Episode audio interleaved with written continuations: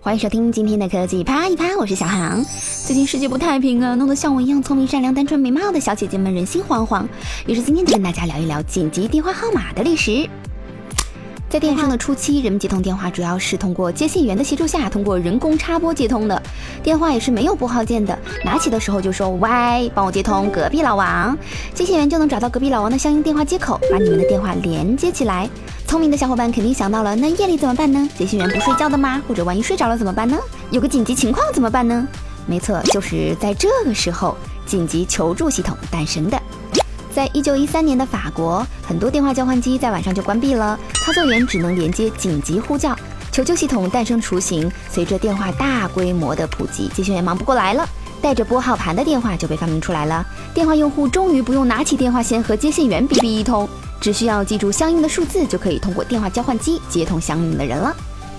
于是顺理成章的，大家想到了可以用一个特殊的号码作为紧急号码。那么什么号码合适呢？显然不能用一位数或两位数，太容易误拨了。那又不能太长，像我这样记忆的又记不住。三位数大概是最满足需要最短的长度了。于是世界上第一个紧急号码九九九，在一九三七年的伦敦被使用了。一九六八年，美国阿拉巴马启用了九幺幺紧急号码。我们中国在一九八六年也在广州成立了第一个幺幺零报警台。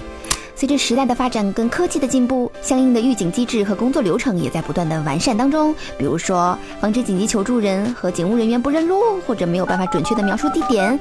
在世界上绝大部分的大城市的电线杆跟垃圾桶上面都可以看到用于定位的数字标识号码，所以一定要注意看一看哦。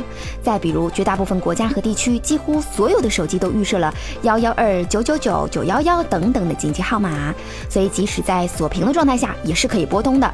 即使可以不需要信卡，也可以通过任何的手机拨通，还可以智能的分配到合适的地区。但是悲伤的是，在我们中国，现实没有 SIM 卡的设备是没有办法获取运营商的信号。来拨打紧急电话的，所以必须要有一张有信号。的 SIM 卡才能拨通幺幺零的报警电话。但是有一个值得欣慰的就是，随着智能手机的进步，GPS 和蜂窝数据成为了标配。现在很多手机都有 SOS 的紧急联络功能，可以通过长按或者是连续按开关触发紧急联系列表，通过短信实时发送位置和音视频的信息到紧急联系人的手机上面。在 3G、4G 的蜂窝数据网络覆盖之下呢，一些基于安卓端的求救手环，目前也是创业公司们争相竞逐的领域。在淘宝上几百块就可以买到一个带有心率实时监测的求救手环，哪有痛点哪里就有市场。虽然科技没有办法给我们带来世界和平，但是科技可以使我们更强大。好啦，小航希望大家永远都用不到紧急电话。这就是这一期的科技一趴一趴，我是小航，我们下期再见吧，拜拜。